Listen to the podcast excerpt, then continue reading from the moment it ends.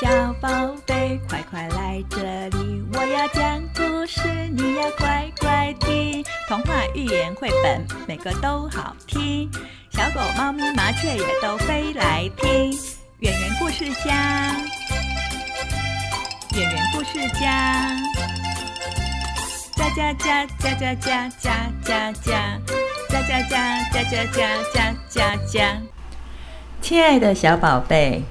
欢迎你来到圆圆故事家，我是圆圆老师。今天是圆圆故事家第十二集。圆圆老师要讲的故事是月亮掉下来。月亮为什么会掉下来呢？有一只青蛙把月亮看成了气球。他决定把月亮搬回去池塘里面玩，于是邀请了很多的青蛙同伴一起来搬月亮。当青蛙们把月亮搬回到池塘之后，小宝贝，你知道发生了哪些事情吗？最后，他们又如何把月亮还给天空呢？月亮掉下来这一本故事书，我们要感谢华信图书出版。文章的作者是张静林，图片的作者是陈佩伟。好啦，现在我们就来听故事吧。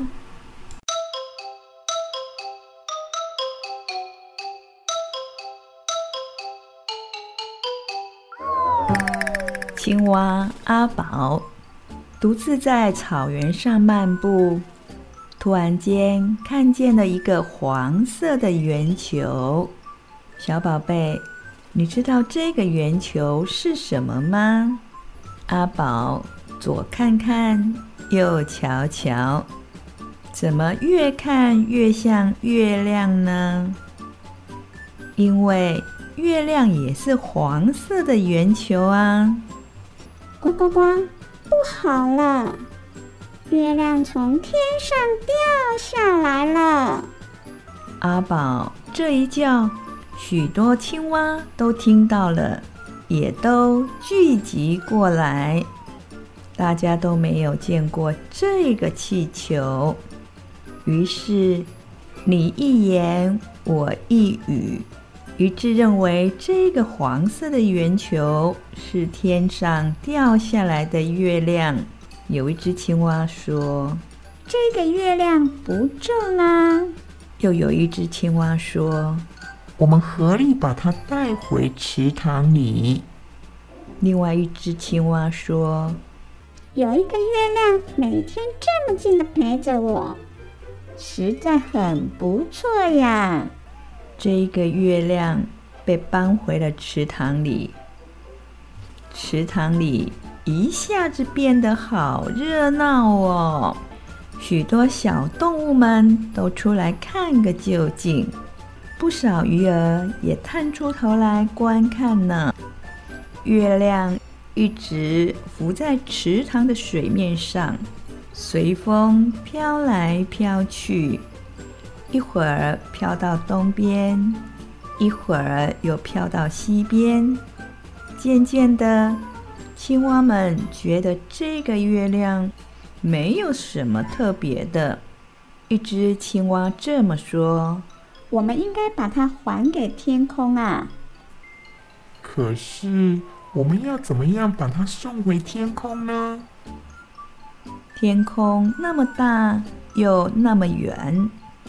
一只老青蛙说：“等到晚上天黑的时候，比较安静，我们和声大叫，也许天空会听得到哟。”就这样子，青蛙们呱呱呱的商量着要如何把月亮送回天上去。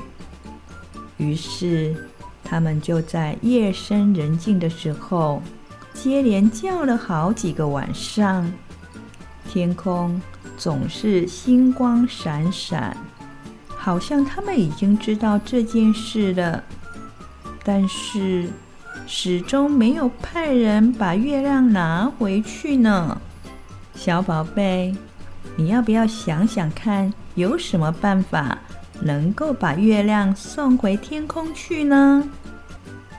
这个时候，有一条聪明的鱼儿告诉青蛙：“听说你们的后脚很有力量，也许你们可以合力把它踢到天空哦。”青蛙们商量之后，觉得这个办法好像不错哟。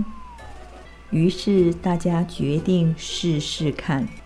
他们又开了一个会，推选了几只比较有力气的青蛙，把月亮推到草地上。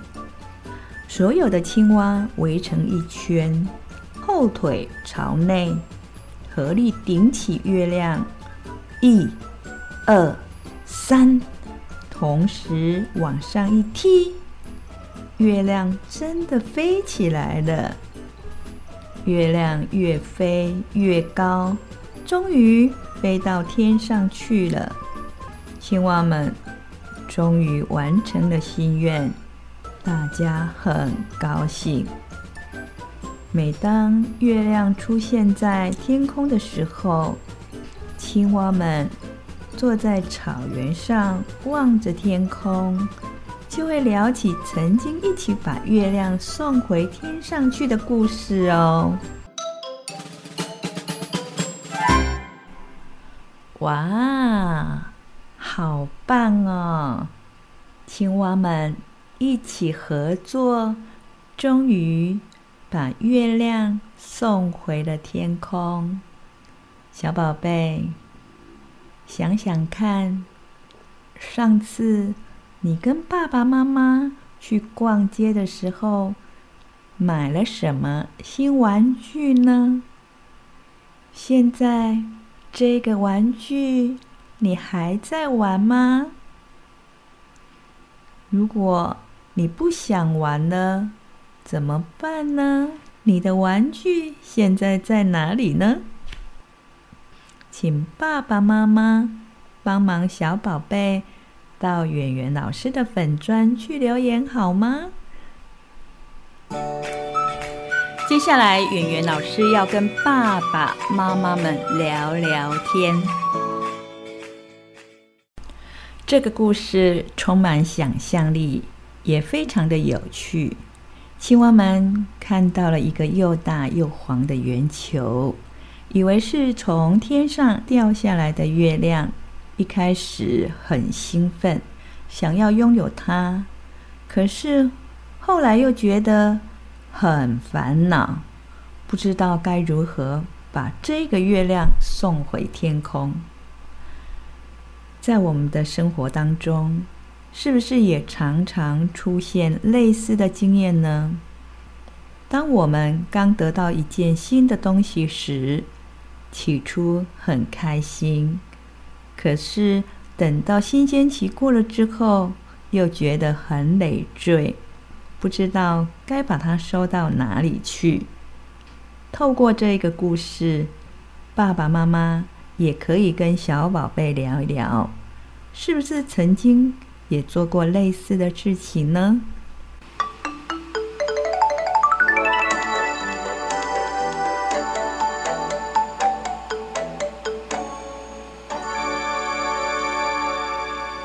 最后要邀请爸爸妈妈订阅这个频道，圆圆老师会继续讲更多的故事，让小宝贝们听。爸爸妈妈想要跟圆圆老师聊聊天，也可以到圆圆老师的粉砖去留言哦。圆圆老师准备了小礼物要送给小宝贝，记得去留言拿奖品哦。今天我们就要在这里跟大朋友、小朋友说再见，我们下次见喽。